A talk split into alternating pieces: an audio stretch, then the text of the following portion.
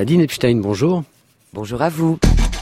En ce moment, en Espagne, à Palma de Majorque, se tient la troisième conférence internationale sur la sécurité dans les écoles.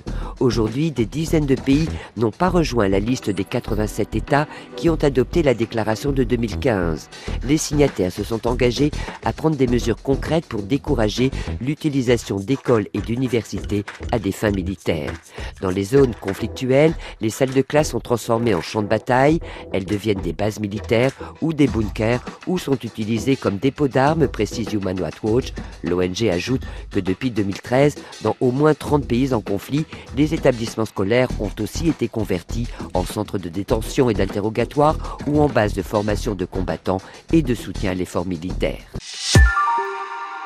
Au Japon, les petites boutiques de proximité qui offrent toutes sortes de produits 7 jours sur 7, 24 heures sur 24 toute l'année, généralement appelées combini, sont en manque de main-d'œuvre de nuit. Certaines de ces supérettes s'interrogent sur le maintien du service continu. Le reportage à Kyoto de Raphaël Brio. C'est Mitoshi Matsumoto qui, a 60 ans, a lancé la rébellion. Ce gérant d'une supérette 7-Eleven à Higashi, Osaka, a décidé en février de fermer boutique de 1 à 6 heures du matin. Du jamais vu. Car les combini doivent fonctionner 24 heures sur 24 et 7 jours sur 7, a rappelé la première des chaînes japonaises qui a lancé ce concept en 1974.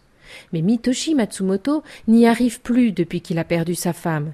Il se plaint de la pénurie de travailleurs et de la concurrence de quatre autres 7-Eleven à moins de 200 mètres. Son cas est loin d'être isolé. Les combini sont deux fois plus nombreux que les bureaux de poste au Japon, soit 55 000 enseignes 7-Eleven, Family Mart ou Lawson.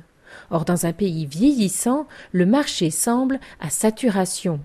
Les ventes stagnent, voire chutent, et les propriétaires peinent à trouver des employés qui acceptent de travailler la nuit pour moins de 8 euros de l'heure.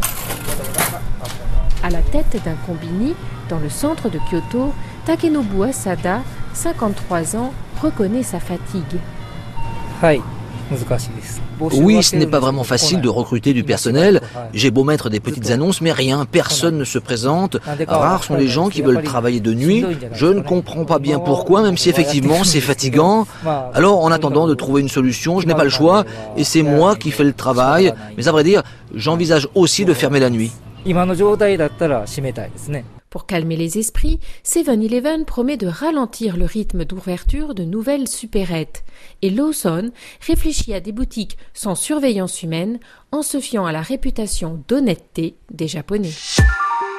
La philanthropie, garante de l'action et de l'efficacité pour un monde plus humain, c'est à quoi adhèrent les 650 associations regroupées dans l'EFC, European Foundation Center, qui célèbre ses 30 ans. La Fondation de France fête, elle, ses 50 ans, tandis que la Déclaration des droits de l'homme et du citoyen a déjà 230 ans. Mettre en pratique ces valeurs humanistes, Frédéric Bedos le réalise avec son ONG et son projet Imagine. C'est une ONG un peu unique en son genre, puisqu'il y a 10 millions d'ONG dans le monde et c'est la seule ONG d'information. L'idée, c'est d'inspirer les spectateurs en leur montrant des films qui vont leur donner l'envie d'agir. Et une fois qu'ils ont envie d'agir, eh bien, on les accompagne sur le terrain vers l'action avec des programmes dans les écoles, dans les prisons, dans les villes, dans les entreprises. Et l'idée, c'est de faire émerger un grand mouvement d'action, euh, d'engagement citoyen. C'est un pari fou, hein. on va bientôt fêter nos 10 ans. J'ai commencé from scratch, comme on dit. J'avais pas d'argent, pas d'équipe, pas de matos. J'ai fait le premier film avec une caméra empruntée, un bénévole et il y a là. Et aujourd'hui, on touche des dizaines de millions de spectateurs dans le monde. On est reconnu officiellement par les Nations Unies depuis 2017. Et surtout, eh bien, effectivement, les gens se lèvent. On met en lumière notamment les héros humbles du monde entier, des hommes et des femmes qui font des choses exceptionnelles au service d'un monde meilleur, qui le font souvent dans l'ombre. Donc ils ont l'air d'être des personnes ordinaires, sauf qu'elles font sans cesse des choses extraordinaires qui finalement rendent ce monde plus humain. Qu'est-ce qui vous a poussé à vous engager dans la philanthropie? Le projet Imagine, c'est un peu le puzzle de ma vie. Et moi, en fait, j'ai eu la grande chance d'être sauvée dans mon enfance par un couple formidable du nord de la France, des gens tout simples. On était une vingtaine d'enfants adoptés du monde entier. Chaque fois que mes parents croisaient le chemin d'un enfant dans cette situation inextricable, ils avaient le cœur brisé, ils disaient on peut pas le laisser de côté, on le prend. Et c'est comme ça que euh, la famille s'est agrandie. Eh bien, j'ai vécu avec ces valeurs, j'ai été sauvée grâce à ces valeurs. Et c'est en 2008, d'un coup, cette histoire remonte dans ma tête, dans mon cœur, et c'est là que, comme une évidence, j'ai réalisé que mes parents étaient des héros. Et c'est comme ça que l'idée de l'ONG a commencé à naître en moi. Humanisme. Et on termine avec Humanisme du Congolais Fali Ipupa. Eh, Papi Chaco, le cash money.